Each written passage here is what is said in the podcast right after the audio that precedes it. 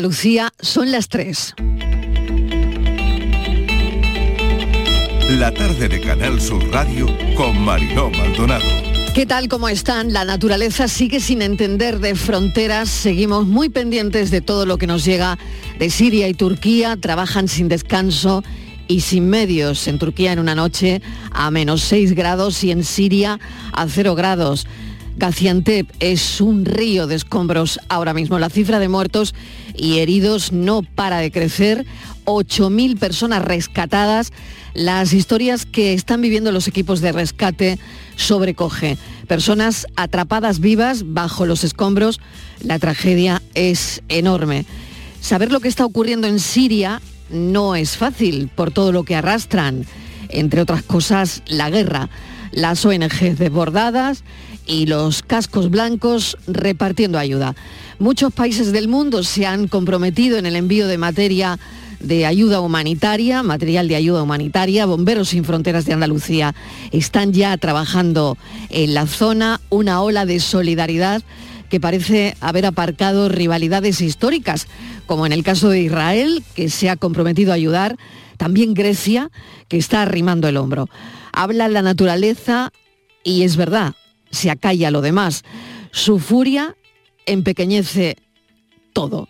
La buena arquitectura estatal es verdad que hace mucho, no es lo mismo un terremoto en Japón, como vimos ayer, que en la Turquía rural, con edificios cayendo a plomo a esta hora. Y me van a permitir que hoy recordemos otra tragedia, la de tres montañeros andaluces perdidos en el Atlas, que en el año 2015 tuvieron en vilo a este país. Solo uno logró sobrevivir. Hoy vamos a escuchar su testimonio. Juan Bolívar nos va a contar cómo vivió todo eso, cómo vivió el sonido de los bloques de nieve desprendiéndose a su lado. Nunca se ha investigado nada, ni lo que ocurrió, ni el rescate, así que hoy charlaremos con Juan Bolívar a las 4 de la tarde.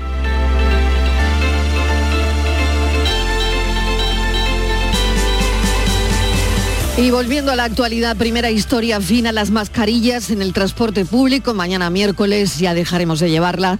Nos detendremos en este asunto. Segunda historia, bajada de ventas en los coches de segunda mano. Parece que no ha sido un buen año para los coches en el mercado de ocasión. Un síntoma más del delicado momento que vive la automoción.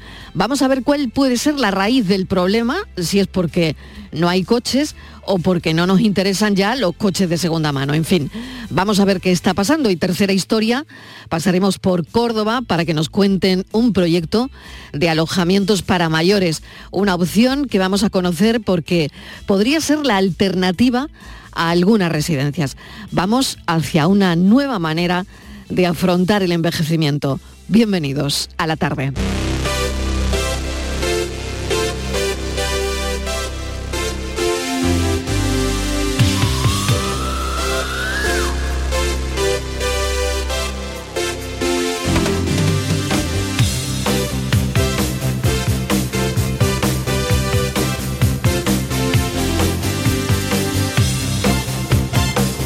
La tarde de Canal Sur Radio con Mariló Maldonado.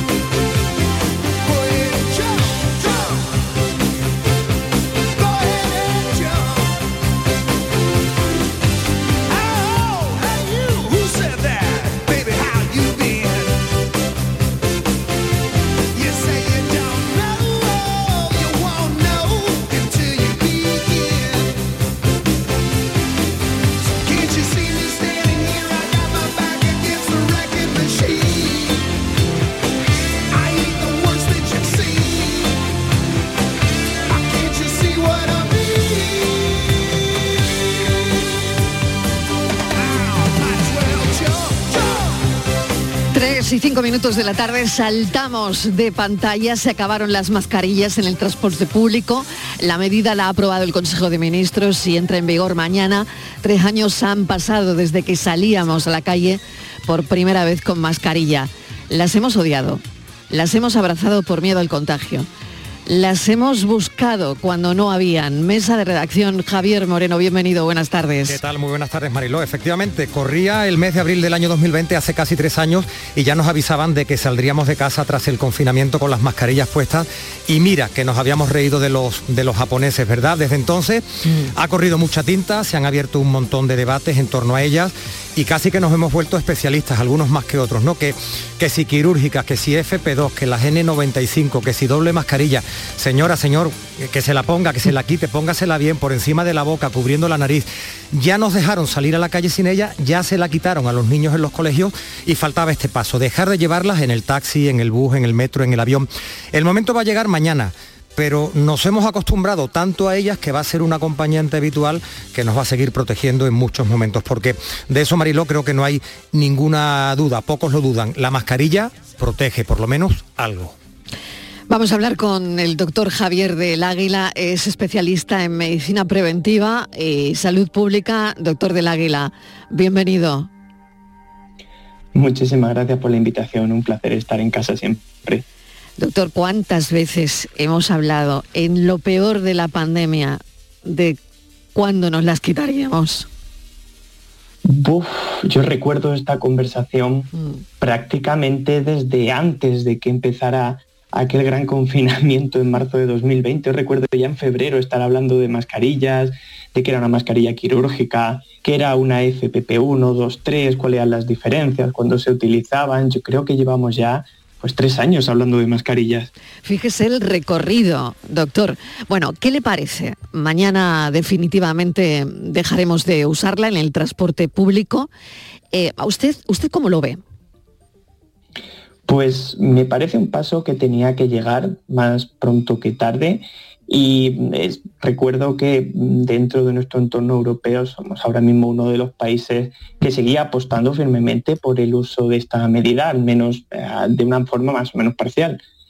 Pero creo que tiene sentido en el contexto en el que estamos ahora mismo, tanto en la incidencia de la enfermedad como el impacto que está teniendo, como en el hecho de que ya no existen eh, otras medidas complementarias a la mascarilla, sino que se había quedado este elemento como una especie de recordatorio que teníamos con nosotros de que, bueno, pues todavía había una enfermedad como el COVID dando vuelta. Pero, doctor, lo, que no va a cambiar, em, me da a mí la impresión, es el, uso de mascarillas en, centros sanitarios, ¿verdad? Yo creo que es un elemento al que nos hemos acostumbrado, mm, que llevan muchos médicos, enfermeros en los centros de salud. ¿Ahí habrá algún cambio en algún momento o ya nos tenemos que acostumbrar a que definitivamente siempre que entremos en un hospital, en una clínica, en una farmacia, la tendremos que llevar? Pues fíjate que esa es una pregunta a la que no me atrevo del todo a dar la respuesta, porque estamos hablando de entornos totalmente diferentes. Eh, no es lo mismo para nada un hospital eh, donde hay un, un, acúmulo muy grande de personas que están muy enfermas, que son muy vulnerables, también con diferentes grados dentro del propio hospital, ¿no? Estamos hablando de que se juntan en la diferencia de dos plantas, pues personas que, por ejemplo, acaban de ser sometidas a intervenciones quirúrgicas muy graves, eh, personas que por el tratamiento que reciben su sistema inmunitario está comprometido o acaban de recibir un, trasplante de órgano su sistema inmunitario también está muy comprometido. Con otro tipo de pacientes eh, tenemos a todo el personal que entra y sale, a las familias que entran y salen es, un contexto que yo, creo que debemos aislar, es, otro debate, igual que puedo hablar eh, de los centros sanitarios en, general. Eh, creo que no es el mismo debate que cuando hablamos de, por ejemplo, en la calle, el transporte público, ciertos comercios, son, son entornos eh, diferentes. se lo decía porque le preguntábamos hoy al, presidente del Colegio de Farmacéuticos de Sevilla, Manuel Pérez, y, él es partidario de seguir la recomendación y dice, pero no es tanto porque usted como cliente de una farmacia, por ejemplo, se vaya a contagiar, sino porque puede contagiar al profesional sanitario y eso puede llevar a que se tenga que coger la baja, a que tenga que, centrar, que, cerrar la, farmacia. Entonces, ¿por qué? Porque es un elemento, decía yo, que sigue protegiendo de alguna manera, ¿no? Lo que no nos queda la más mínima duda eh, es que la mascarilla protege. Y es una medida eh, que tiene su eficacia, que puede ser mayor o menor, tampoco hay que entrar en, en porcentajes, en, como ha, habido otros debates últimamente de si sí, protege un 80, sí, protege un 95, no, protege un 60, protege, o desde luego es mejor que nada, y sí que sabemos, vamos, en el sector sanitario tenemos clarísimo y las llevamos usando desde, siempre, no es ninguna novedad, no ese es el debate que estamos, estamos teniendo. Estamos hablando de la pertinencia de una medida, eh, no ya para profesionales y entornos muy concretos, sino de si es pertinente para toda la población en determinados momentos, que ahora es el transporte público, hace un año pues era la mascarilla en la calle o en interiores. Eh, es muy diferente cuando eh, uno plantea desde salud pública una medida a, digamos, a, una población objetivo. ¿Por qué? Porque sabes que en esa población la eficacia o la importancia es aún mayor que cuando haces una recomendación generalizada a todo el conjunto de la población con todo lo que ello implica. O sea, fijémonos en la, diferencia de magnitud. Claro, esta forma de cubrirse la boca y la nariz se convierte en una opción personal ya en los medios de transportes públicos, en autobuses, en metros, en taxis, en aviones, en trenes, en tranvías. Y recuerdo que el fin del uso obligatorio está en las ópticas, ahí ya no hace falta, en las ortopedias, en los centros de, audio, de audioprótesis, por ejemplo, eh, pero sí sigue siendo obligatoria en los hospitales, centros de salud, clínicas dentales, clínicas estéticas, en residencias personal eh, y visitantes en contacto con residentes. Para los residentes no es obligatoria. Farmacias y botiquines y también para la fisioterapia. Fíjese, a mí yo entre una ortopedia y clínica dental, o también no, incluso ópticas, ¿no? Claro, no sé dónde está la, diferencia, doctor del Águila, pero debe haberla, claro, debe existir, ¿no? Personalmente me cuesta un poco encontrarla. Yo también, a mí me ha pasado. pero bueno. depende de donde pongamos quizá mm. el foco de, a quién intentamos proteger, ¿no? Si intentamos proteger a, la persona que, acude pues, a retirar sus, fármacos o a, graduarse la vista, eh, que es una persona que también va a acudir luego a hacer las compras al supermercado, va a acudir a cualquier otro tipo de comercio y va a hacer una vida eh, completamente normal en la que se va a encontrar expuesta en muchísimas situaciones. Eso no va a cambiar. Mm. La otra perspectiva es que intentemos proteger al profesional que se encuentra, digamos, detrás del mostrador, el que podemos hablar desde nuestros profesionales sanitarios en todas sus diversas eh, escalas y profesiones, pero también queremos proteger muchas veces, pues, por ejemplo, a las personas mayores que están en una residencia. Claro, Pero yo, lo pensaba porque, por ejemplo, un óptico que te tiene que probar unas gafas y ahí no, no tienes que llevarla, ¿no? O, una ortopedia. Entonces me parecía muy curioso, ¿no? Eh, que en ópticas y ortopedias, por ejemplo, no no sea obligatoria, ¿no? Pero bueno, en fin, habrá otras razones que yo no encuentro ahora mismo, pero bueno, las habrá. Eh, doctor del Águila, muchísimas gracias. De nada, es un placer como siempre. Un placer como siempre. Vamos a charlar con Miguel Ruano, que es presidente de la Federación Andaluza de Autónomos del Taxi, porque ya saben que es en todo el transporte, que tampoco en el taxi ya es obligatorio llevarla. A ver qué le parece. Señor Ruano, bienvenido. Hola, ¿qué tal? Muy buenas tardes. Bueno, pues ya mm, por fin, por fin no se va a llevar en el taxi. ¿A usted qué le parece? Pues me parece, como decía el doctor, oportuno oportuno. Yo creo que en la, fase en la que nos encontramos en esta pandemia, yo creo que ya tocaba, ¿no? Fuimos de los primeros en colocarnos la mascarilla, hoy decíamos en nuestras redes sociales, eh, cerca de mil días, cerca de tres años. Por lo tanto, entiendo yo que en la situación actual, como se está desenvolviendo el final de esta pandemia, pues yo creo que era pertinente que el, que el transporte público dejase de llevar mascarilla. Mm, difícilmente se comprendía ya entre nuestros usuarios y nos habíamos convertido los taxistas y otros conductores del transporte público en, los defensores a ultranza en la calle del uso de la mascarilla, mm, discutiendo en algunas ocasiones, incluso con nuestros usuarios, que no lo veían, no lo veían porque ponerse la mascarilla en el transporte, te bajas y te vas a, a una discoteca, te vas a un pub, te vas a un restaurante con 200, con 50, con 100 personas, no se comprendía, no se comprendía. Y esfuerzo hemos puesto el sector del taxi, incluso llevando mascarillas para facilitar el que por olvido no, no la llevase, ¿no?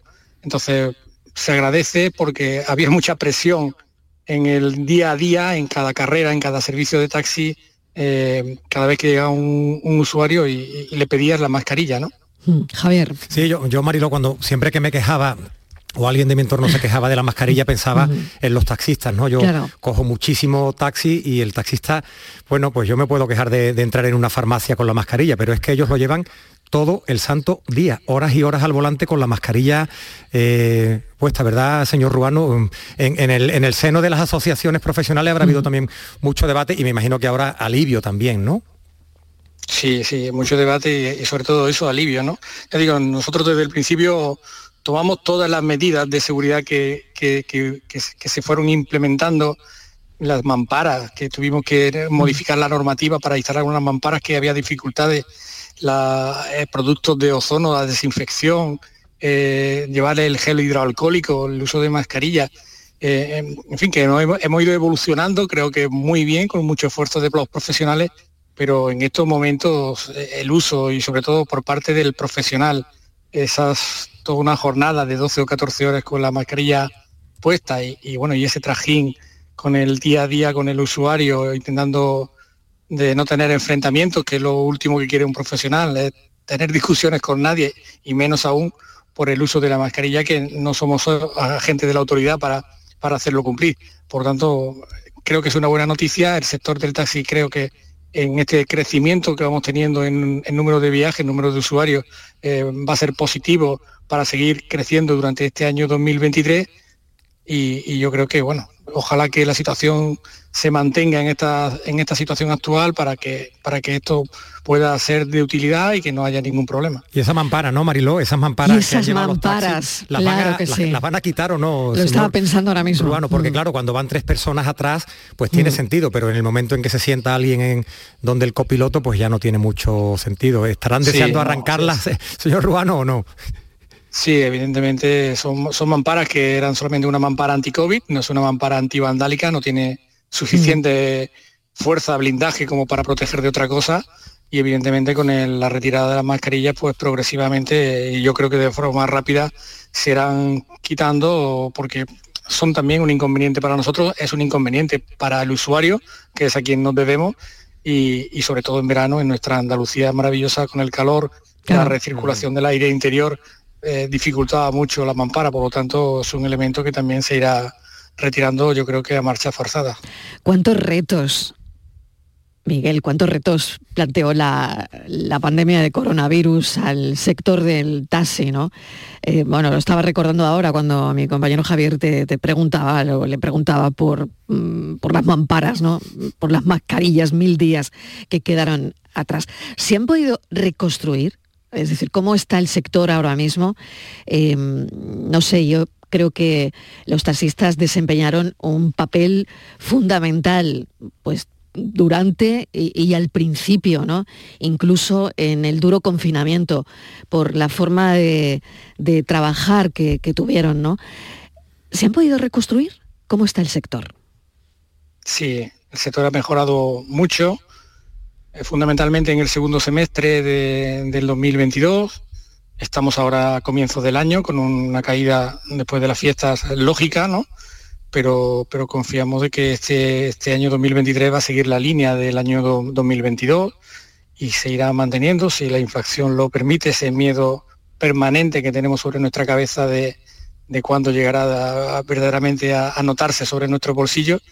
Y, y sí, verdaderamente mirando hacia atrás, cuando no había nadie por la calle, cuando no había clientes que mm. llevar y cuando dedicábamos el tiempo a, sumar esfuerzos de gente solidaria que intentaba poner su granito de arena, las costureras que hacían mascarillas de tela. Ahora cuando mm. uno lo piensa haciendo una mascarilla de cualquier trozo de tela, eh, porque no había mascarilla suficiente en España ni en casi ningún sitio, eh, mascarillas de, construidas en máquinas 3D para profesionales. Eh, eh, en fin, fue toda una, una, aventura, una aventura que ahora, a, a vista de tres años, eh, resulta muy, muy emocionante, ¿no? De lo que se vivió en aquella fecha tan difícil y, que cuando, cuando no había gente en la calle dedicábamos el tiempo a, a causa solidaria.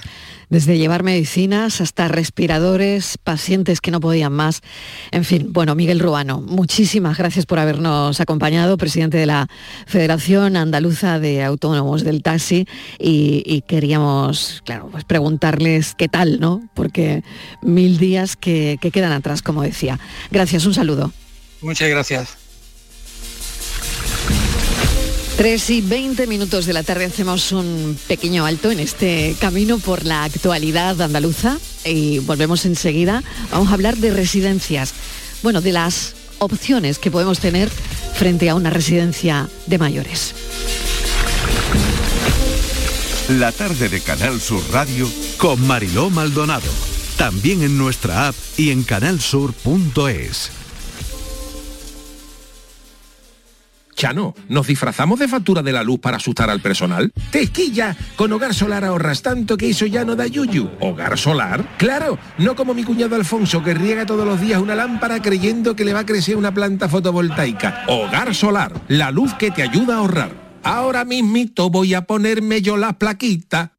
El campo andaluz necesitaba un paso adelante. Por ello, hemos sembrado millones de datos, regados con inteligencia artificial para hacer posible... Siembra, la nueva plataforma colectiva por inteligencia artificial de asistencia a la planificación de cultivos para su comercialización. Toda la información para acertar y cultivar la solución más rentable. Junta de Andalucía.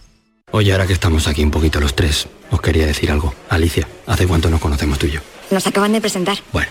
Y Alberto. Soy Félix. Pues Félix, para mí, para mí, ¿eh? Es como si fuerais mis hijos. Los dos, ¿eh? Padre no hay más que uno. Claro que por 17 millones, a lo mejor te sale alguno más. Ya está a la venta el cupón del Extra Día del Padre de la ONCE. El 19 de marzo, 17 millones de euros. Extra Día del Padre de la ONCE. Ahora cualquiera quiere ser padre. A todos los que jugáis a la ONCE, bien jugado. Juega responsablemente y solo si eres mayor de edad.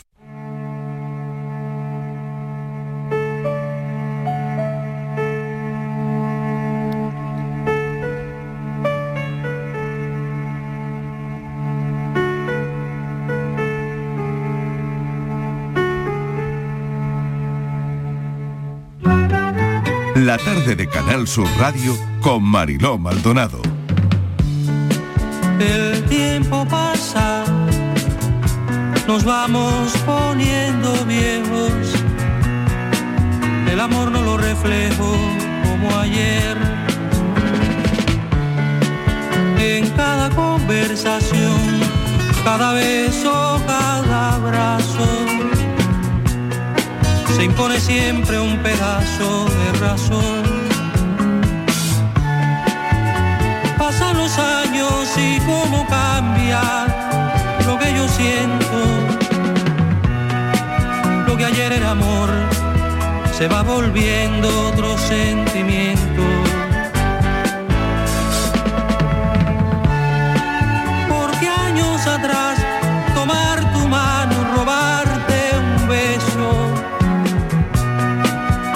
Un momento, formaban parte de una verdad.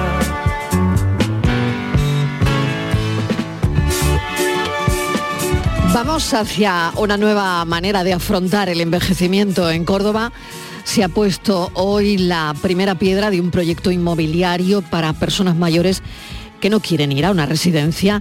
Es lo que se conoce como alojamientos dotacionales, una alternativa a la residencia de mayores que en su primera fase parece que ha tenido mucho éxito, Javier. Pues sí, por eso se acomete esta nueva fase, una promoción de 113 viviendas independientes que promueve entre las personas mayores un nuevo estilo de vida. Es una forma de combinar, así más o menos Mariló, la vivienda particular y la, y la residencia. En 2013 concluyó una de las primeras fases. En total eran 155 y hay que decir que están ocupadas al 100%. Son eso que se denomina, como comentabas, alojamientos dotacionales.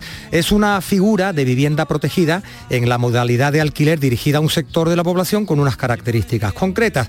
La vivienda está completamente adaptada para personas con problemas de movilidad reducida hay plazas de aparcamiento, hay zona ajardinada interior, hay restaurante, hay peluquería, hay gabinete psicológico, también hay guardería, centro de día para mayores fundamental, por supuesto, ascensores adaptados para personas con movilidad reducida, apertura automática de la puerta de entrada principal. Hoy se ha presentado en Córdoba y nos ha llamado mucho la atención, Mariló, porque em, tú bien sabes que de vez en cuando conversamos sobre este tipo de alternativas a las, a las residencias. Hay pisos colaborativos, pisos compartidos y esto de los alojamientos dotacionales pues no lo teníamos muy en cuenta, nos ha llamado la atención y queríamos saber un poquito más de qué va esto, ¿no?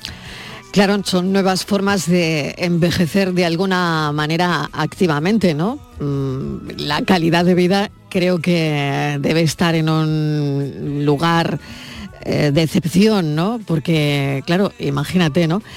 Bueno, queríamos eh, saber más de este proyecto, pero de momento no podemos contactar con, Salvador Fuentes, que es el vicepresidente, el presidente, mejor dicho, de Vincorsa. De Vincorsa, sí, que es la entidad pública cordobesa encargada de, este asunto, que por cierto, además tiene el apoyo de la Junta de Andalucía y del, Gobierno Central, porque Marilo, hablamos de, hablamos de vivienda pública. Estamos tratando de localizar a Salvador Fuentes, pero si te parece, podemos ir a, otro asunto, ¿no? Que claro, claro, vamos al, comienzo el, tema de, la venta de vehículos de, segunda, de segunda mano, ¿no? Eso es, vamos a ir a la venta de vehículos de segunda mano, que es otro de los asuntos que también nos interesa y mucho porque su venta ha caído en los últimos meses y queremos hablar con el sector para entender si esto es algo coyuntural, como decía al principio, o una tendencia que se podría mantener en el largo y medio plazo, de alguna manera, Javier. Sí, porque los datos que tenemos de 2022, hemos estado revisando cifras, indican una caída en las ventas, pero es un sector complejo, con vehículos de distintos tipos, y queremos preguntarle a un representante del sector, pues cómo se está comportando en este arranque del año, en el primer mes, ¿no? ¿Cuáles son las expectativas? Seguro que hay muchos oyentes que están pendientes de saber pues cuál va a ser la, la evolución de los precios, que están pensando en comprarse un vehículo cuál es la tipología, ¿no? Porque se habla de vehículos de segunda mano, pero hay vehículos de ocasión, vehículos seminuevos, si están influyendo por ejemplo, fíjate las restricciones que están poniendo algunos ayuntamientos con esas zonas de bajas emisiones, aquí en Sevilla, por ejemplo, en la zona de La Cartuja, y las previsiones de no dejar entrar vehículos antiguos, vehículos viejos en algunas zonas de las ciudades. ¿Cómo está el sector de vehículos de, segunda mano? Se lo preguntamos a Manuel Berrocal, es director general de Automóviles Berrocar, es presidente de la Asociación de Concesionarios y Vehículos de Ocasión de Andalucía. Acabamos de comentar que parece que el coche de segunda mano cierra un año que no ha sido bueno. Eh, y no sé si esperan mejoras en el año 2023, pero sabíamos que el mercado de vehículos de ocasión ha vendido, no sé si un 6% menos que el año en el que los precios crecían, ¿no? A doble dígito. Señor Berrocal, bienvenido. Hola, ¿qué tal? ¿Cómo está el sector? Encantado, como siempre, de estar con vosotros. El sector vivió el, pasado año 2022 una situación compleja con unos crecimientos, como bien decía, en los precios, eh, incluso bueno, unos porcentajes importantes. El mes de enero ya se ha, estabilizado eh, esos precios y ha sido un mes eh, positivo con respecto al, año pasado. Es que sufrimos una serie de, situaciones que nunca habíamos experimentado, ¿no? Eh, la falta de, los microchips en los vehículos nuevos, porque al final el vehículo usado no existe si no se matricula el vehículo nuevo. ¿no? Claro, eh, claro. Queríamos saber mm, eh, exactamente cuál es la raíz del problema, ¿no? Es un momento muy delicado el que están viviendo, pero si es porque no hay coches, porque no nos interesan los coches de segunda mano o si es porque no hay coches en general. Y claro, efectivamente, como usted dice, si no hay un coche ya matriculado, eh, no puede haber un coche de ocasión, ¿no? Correcto. si no se matriculan vehículos nuevos, como decía anteriormente, debido a la falta de los microchips y la, y la necesidad de de, ese producto, pues no se genera ese vehículo, ese vehículo, sobre todo el vehículo de, ocasión, el vehículo seminuevo, que es lo que representamos dentro de la de, Asocasión, que es la Asociación de Vendedores de Vehículos de Ocasión, integrada en la Federación de Empresarios del Metal de Sevilla, de, FDM.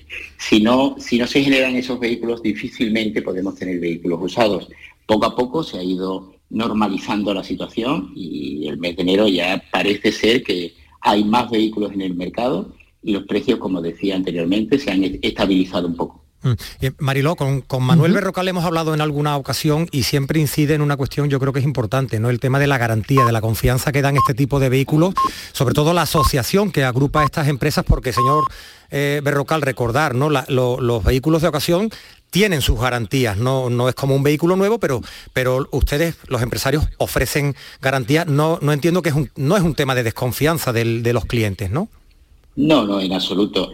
Eh, la calidad del producto que ofrecemos, por supuesto, no es como un vehículo nuevo, pero prácticamente la garantía es muy similar, porque son vehículos con muy poco tiempo. O sea, había que diferenciar, como habéis comentado antes, desde el vehículo kilómetro cero o, o seminuevo a, otro tipo de vehículos que la venta está más bien entre particulares, vehículos con 10, 12, 14 años. Los, nuestros no suelen superar una antigüedad de, de 60 meses con lo cual eh, la garantía eh, es como mínimo de, un año y en eso eh, estamos siempre en mano o codo con codo con, nuestro amigo Paco Arévalo en, esa defensa de, esa garantía y habitualmente pues los asociados a nuestra asociación son empresarios con una trayectoria, con una larga trayectoria y con un punto físico que es lo que siempre comentamos, ¿no? Internet está muy bien, pero que el punto físico y la, tranquilidad de un empresario con una antigüedad y con una trayectoria profesional es lo que hace que el vehículo de ocasión, hoy por hoy, que lo hemos intentado de, dignificar, ¿no? Es, una profesión muy delicada porque tenemos muy mala prensa, pero poco a poco, hoy por hoy, es un producto muy, muy, muy codiciado por la diferencia de precio con respecto a un vehículo nuevo ¿Y cuál es esa diferencia de precio, señor Berrocal? No, no, no hablemos de cantidades porque depende del tipo del, de la marca o, de, del, vehículo, pero en porcentaje, por ejemplo, un vehículo kilómetro cero, un vehículo de ocasión, uno de segunda mano, ¿cuánto en porcentaje nos ahorramos respecto a un vehículo nuevo, grosso modo? Un kilómetro cero, que como su nombre indica, es un vehículo que no ha rodado, que es eh, que por circunstancia de, de, volumen de stock, de de que el fabricante quiera en un momento eh, deshacerse de un stock, pues como es un vehículo que no se ha estrenado, puede estar en torno a un 15%, un 15 o un 20% de ahorro. Si nos vamos ya a un vehículo con entre 12 y 24 meses, estamos hablando de prácticamente el 50% con respecto al vehículo nuevo. O sea que estamos hablando de un, ahorro importante, muy, muy importante y con una garantía eh, prácticamente mm, similar o muy cercana o casi igual a un vehículo nuevo. Pero ¿y son reales? Claro, son reales esos precios porque al final, señor Berrocal, cuando vamos al concesionario, ese 50% no es tan así, porque ves un coche mm, con muchísimos kilómetros y realmente no es ese el precio, el precio que ves en los sitios de ocasión y lo que te dicen es que no hay muchos. Que claro, como no hay muchos, sube el precio. Claro, es que venimos de una situación eh, inusual. O sea, no hemos vivido, yo después de casi 40 años en este sector, no he vivido algo similar. He vivido casi de todo, pero una situación en la que no tengamos producto suficiente para, para ofrecer a nuestros clientes, eso no lo habíamos, vivido jamás. Eh, es algo inaudito que poco a poco se está normalizando y estabilizando y que nosotros mismos somos los primeros interesados en que esa relación eh, con respecto al nuevo sea la que siempre ha existido. O sea, un vehículo con 24 meses pues suele estar en un 45-50% del valor de, su precio de, cuando se matriculó. Pero si tiramos del año 21 y 22, esos, esas cifras no son así, no son reales porque a la falta, es muy sencillo, a la falta de, de producto los precios se disparan. Claro, es que es lo que te dicen, ¿no? En los concesionarios. Bueno, no, este es el precio que tiene ahora mismo porque no, porque es lo que hay, ¿no? Prácticamente. Por otra parte, en las zonas de mm, bajas emisiones, ¿no? Que esto está por llegar, em, las prohibiciones para los vehículos sin etiqueta medioambiental, en fin, ¿qué, qué pasará con eso, ¿no? Y si esto tiene algo que ver con los coches de ocasión o les va a afectar de alguna manera al, mercado, ¿no? Todos, todos estos factores afectan al sector, de, mayor o menor manera afectan. Sí es cierto que cada vez, eh, cada vez hay más ciudades, más, eh, más localizaciones de, con, con esas restricciones. Mm, entiendo por otra parte que bueno, eh, la situación de, la contaminación es eh, casi cero, pues la que se está, la que buscan los municipios y afectará, claro que afecta, por supuesto que afecta a cualquier persona que tenga que trabajar ahora eh, en la cartuja y que tenga un, vehículo con esa etiqueta el que no pueda entrar, pues le afecta. Y ojalá tuviésemos eh, los servicios públicos necesarios para que no afectaran, pero como tampoco utilizarlos de manera que, que, necesitamos, pues bueno, irá afectando poco a poco. Y mm. también por, lógica, la, Sí, tengo, tengo mala conexión, señor Berrocal, ahora mismo, le oigo mal. Bueno, le agradezco enormemente que nos haya atendido. Tengo, no, le puedo oír bien. Le quería preguntar también por el renting, si de alguna manera mm, esto que el leasing, el renting, esto hace que mm, pues se compren menos vehículos de ocasión también. Pero en fin, bueno, le agradezco enormemente que nos haya atendido y un saludo, Manuel Berrocal. Vale, gracias. Gracias. Teníamos problemas de conexión también. Director general de Automóviles Berrocal, eh, también presidente de la Asociación de Concesionarios de Vehículos de Ocasión. Y vamos a volver a esa información que les contábamos hace un instante. En Córdoba se ha puesto hoy la primera piedra de un proyecto inmobiliario para personas mayores que no quieran ir a una residencia. Estábamos buscando a Salvador Fuentes, lo hemos encontrado ya. Es presidente de Vincorsa y nos va a contar bueno, ¿cómo es ese proyecto? Salvador Fuentes, bienvenido. Hola, muy buenas tardes, muchas gracias. Bueno, es un proyecto de éxito. Eso es, sobre todo para las personas que lo tengan en mente, ¿no? Y que tengan la idea no de ir a una residencia de mayores, sino quedarse en un sitio intermedio. Cuéntenos cómo es. Así es. Digo que es un modelo de éxito porque ya es la segunda fase. Estamos hablando de ciento, la construcción de 113 apartamentos para personas muy sensibles, que son personas mayores, son apartamentitos 99 de esos 113 que tienen unas dimensiones lo que la necesaria, su dormitorio, su cuarto de estar y comedor y el baño, y otros que son 14 que ya tienen dos dormitorios, pues si la necesidad de espacio son eh, se, puede, se pueden incrementar, ¿no? En definitiva, no es una residencia al uso, son, van en régimen de alquiler, muy protegido socialmente hablando, es una fórmula habitacional muy digna y que le da una, una posibilidad a, los mayores de tener, pues, como digo, un, apartamento digno, en un sitio muy digno también, donde pueden perfectamente disfrutar de la vida de manera tranquila y, como digo, es la segunda fase. Y ahí sí hay que destacar pues, el empeño que ha puesto la Junta de Andalucía, con Marifran Carazo, el Gobierno de España también, en la parte de cofinanciación, el Ayuntamiento de Córdoba, porque como digo, es la segunda fase y estaríamos hablando de 113 a los 100 10 que ya hay, ¿no? Con lo cual, como digo, es muy buena noticia. Y, señor Fuentes, ha sido un proyecto a demanda de usuarios por el éxito que ha tenido el primero. ¿Esa es la tendencia de futuro de...? Lo hay siempre, lo hay siempre. Este proyecto es muy vistoso. ¿Por qué? Porque el alquiler eh, va con, también con, fórmulas muy sociales, va con IPREN, van con la, con la renta que reciben en las pensiones. Son, estamos hablando de 150, 200 euros al mes. Eh, eh, están en su piso, están en su casa, la parte privativa es pequeñita, como digo, la parte común es bastante amplia y la idea es eso, ellos tienen su vida ahí. Entonces, en la, fórmula, nosotros tenemos en proyecto esta segunda fase, tenemos otro de 23 en otro, en otro barrio de Córdoba, vamos a plantear otro, es decir, tenemos tres proyectos pendientes para mayores y para jóvenes. Y esto siempre, siempre, siempre tiene éxito. ¿Por qué? Porque como digo, eh, los mayores pierden eh, esa, angustia que tienen con pisos donde están ah, muy desasistidos, sino aquí están, se encuentran ellos, forman su comunidad. Esa fórmula siempre va a ser muy, muy exitosa porque ya digo, no es el régimen asistencial de una residencia. Son independientes, están en su casa, tienen su cuidado y después estamos muy encima de ellos, que eso también es muy importante. ¿Requisitos para acceder a este tipo de viviendas? Pues régimen riguroso de una lista que se construye a raíz de las percepciones que tienen esos mayores en función de su pensión y por supuesto con carácter eh, muy social, es decir, a, pensiones muy justitas, donde ahí prima eh, la progresividad, ¿no?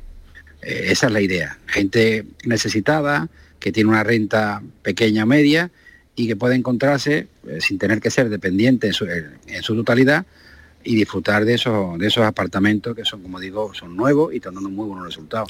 Pero va por régimen de, alquiler, lista rigurosa, de mérito, en función eh, progresiva, es decir, cuanto menos recursos tengan, más posibilidades tienen de, de acogerse a ese La edad, eh, que señor. Fuentes, la edad para acceder No, una, una, una- pues a partir de los 65 años, una A vez que, de son ya 65. mayores, Ujú. 5 años, ya son mayores, que están jubilados, que están prejubilados, pues que quieren orientar su vida, pues eh, eso es- fun- funciona así, con absoluta naturalidad y a medida que se van jubilando, pues pueden optar. Y ese yo creo que es el futuro, ¿no?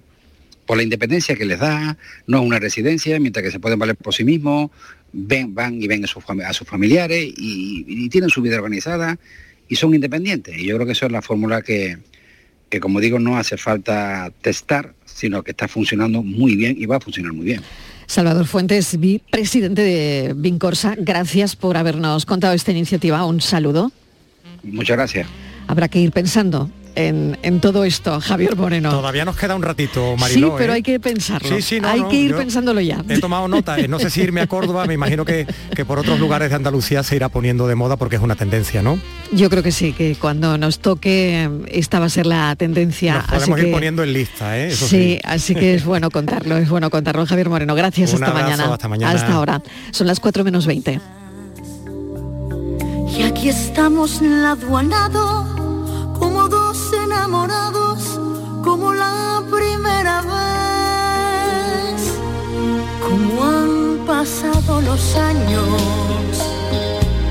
qué mundo tan diferente. Y aquí estamos frente a frente, como dos adolescentes que se miran sin hablar. La tarde de Canal Sur Radio con Mariló Maldonado.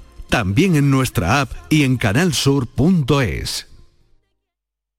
Los Guerrilleros, tapicería y colchonería en Utrera, a precios de fábrica. Cheslong de 3 metros con asientos extraíbles, cabezales reclinables, canapé, dos puff, cojines decorativos de regalo y telas antimanchas a elegir. Antes 899 euros y ahora solo 499 euros. Sí, sí, has escuchado bien, 499 euros. Y por un euro más televisor LED de 32 pulgadas de regalo. Estamos en Utrera, carretera Carmona número 15 en Utrera, Sevilla. Entregas en 48 horas. ¿Sabías que los niños de entre 6 y 15 años tienen atención dental gratuita? Mediante el Plan de Atención Dental Infantil de la Junta de Andalucía, los niños de hasta 15 años tienen asistencia dental gratuita en clínicas concertadas. De Implant, como clínica concertada, ofrece a tu hijo asistencia dental gratuita para garantizar un perfecto desarrollo bucal hasta su edad adulta. Pide cita en theimplant.com y ven a conocernos. Canal Sur Mediodía, Sevilla. La última hora de Sevilla con la actualidad de la provincia y tu entorno más cercano está en Canal Sur Mediodía Sevilla. Con toda la información que necesitas, de lunes a viernes desde las 12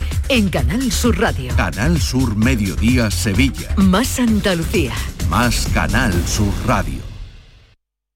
Si quieres disfrutar de la radio de noche, en un ambiente de club con mucha música, sorpresas, invitados, actuaciones, entrevistas personales, lo tenemos todo. En la noche de Canal Sur Radio con Rafa Cremades. Un escenario repleto de gente interesante. Pasa, elige una mesa, siéntate, escucha, imagina. La noche de Canal Sur Radio con Rafa Cremades. De lunes a jueves a partir de la medianoche.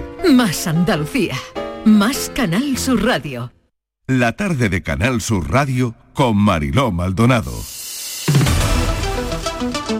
Estos son nuestros teléfonos 95 1039 105 y 95 1039 16. 670 94 30 15, 670 940 200 para las consultas. Hoy otro de nuestros abogados, José Carlos Cutiño, delegado de la OCU en Andalucía, está con nosotros. Cutiño, bienvenido. Hola, buenas tardes. Vamos a hablar del arsénico. Sabemos que el arroz tiene arsénico, pero la OCU ha detectado arsénico especialmente en una variedad integral y en las tortitas de arroz. Estíbaliz Martínez, mesa de redacción.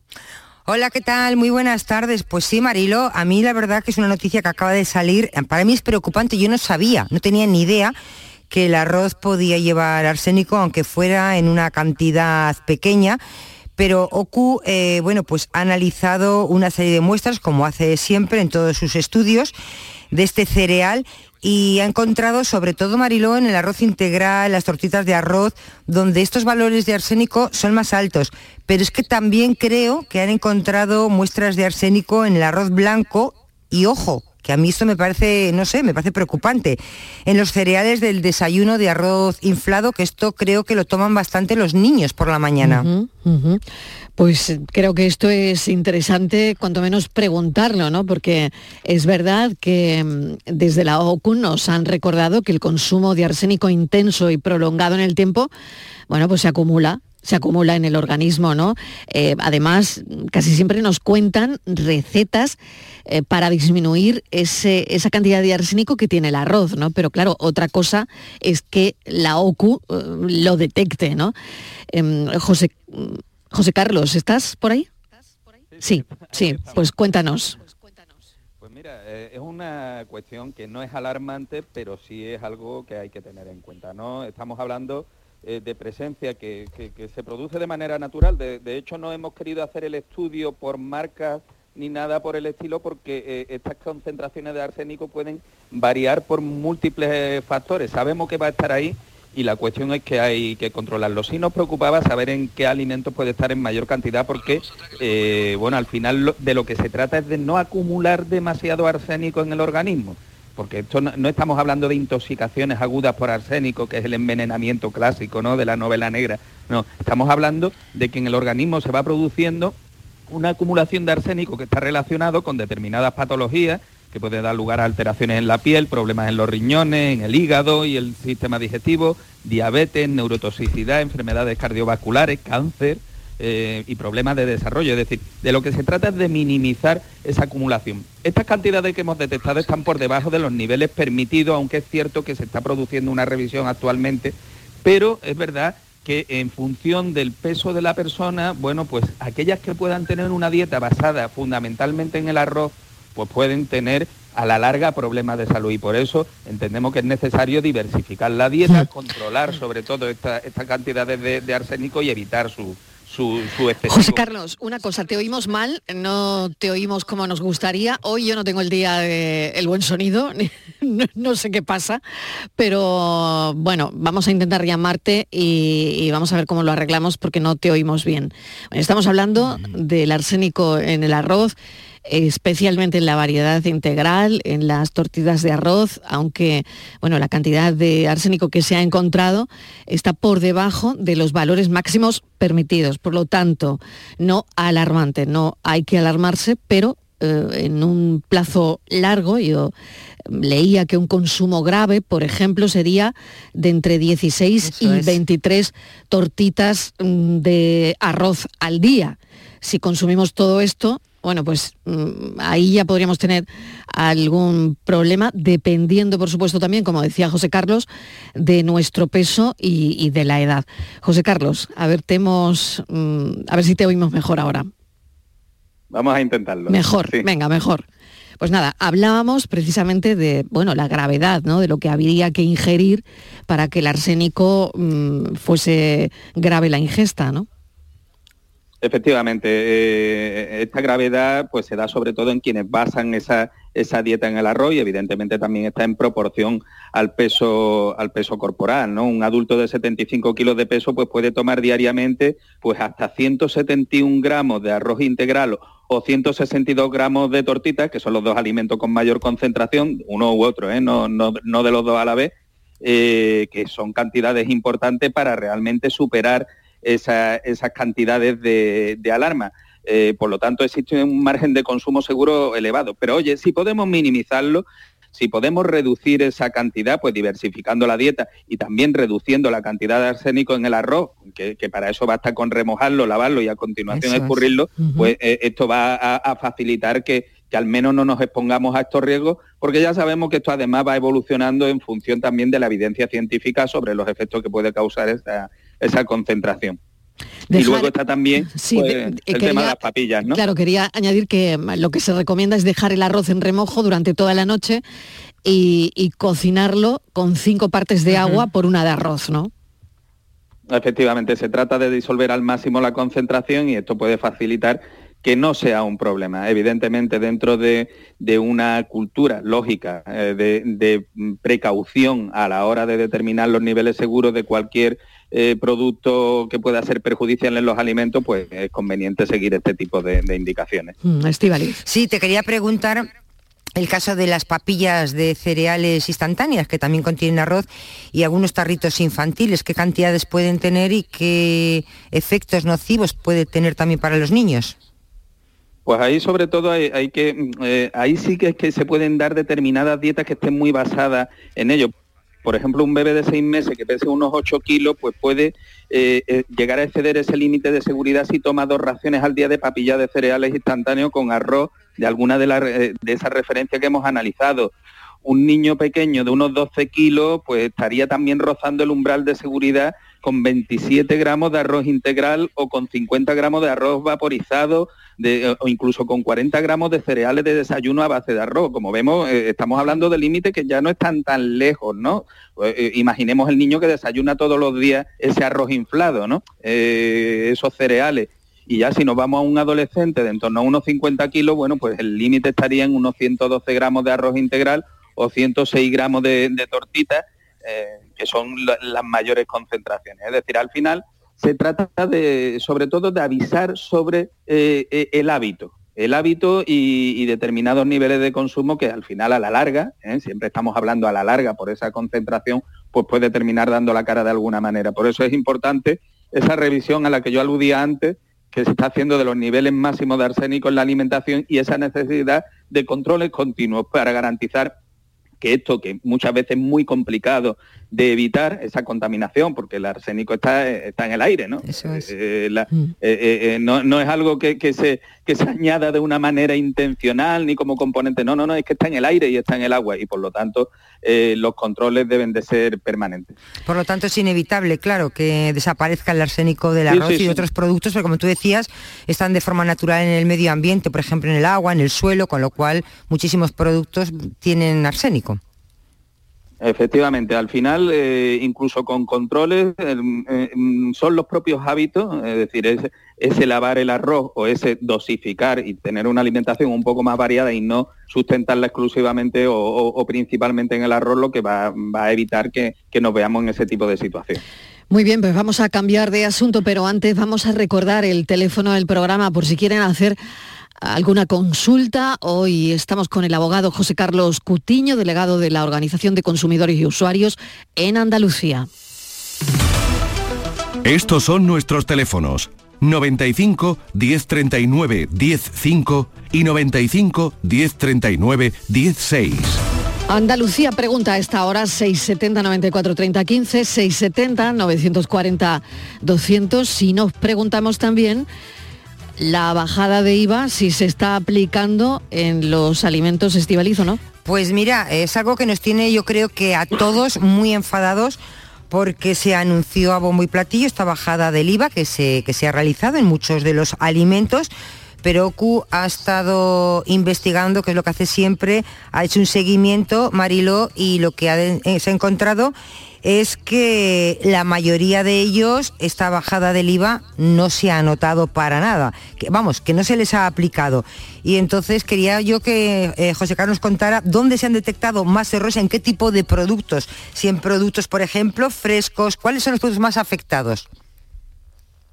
Pues mira, básicamente nosotros que lo que hemos hecho ha sido realmente un test, hemos cogido porque, eh, como sabéis, nosotros llevamos una macro encuesta anual de precios en, todo tipo de, supermercados, pero para hacer un seguimiento rápido y saber cómo reaccionaba el mercado a las medidas del gobierno, nos centramos en 24 productos, básicamente eh, alimentos básicos que eran los que estaban afectados, es decir, pan, leche, eh, aceite, eh, huevos, es decir, los productos que estaban afectados por la, por, tanto por la exención como por la reducción del IVA, los que pasaban del tipo del 10 al 5 y mm, testar además con unos precios muy obvios. Nos hemos ido a cinco grandes cadenas comerciales a los precios de su supermercado online, es decir, más accesible y más fácil eh, imposible. Bueno, pues lo que en principio mm, nos daba una visión optimista, que es que fueron mejorando los datos hasta mediados de enero. Al principio había, detectamos un 20% de, de error eh, a mediados de enero ya estábamos por debajo del 14%, pues eh, esta tendencia se ha invertido.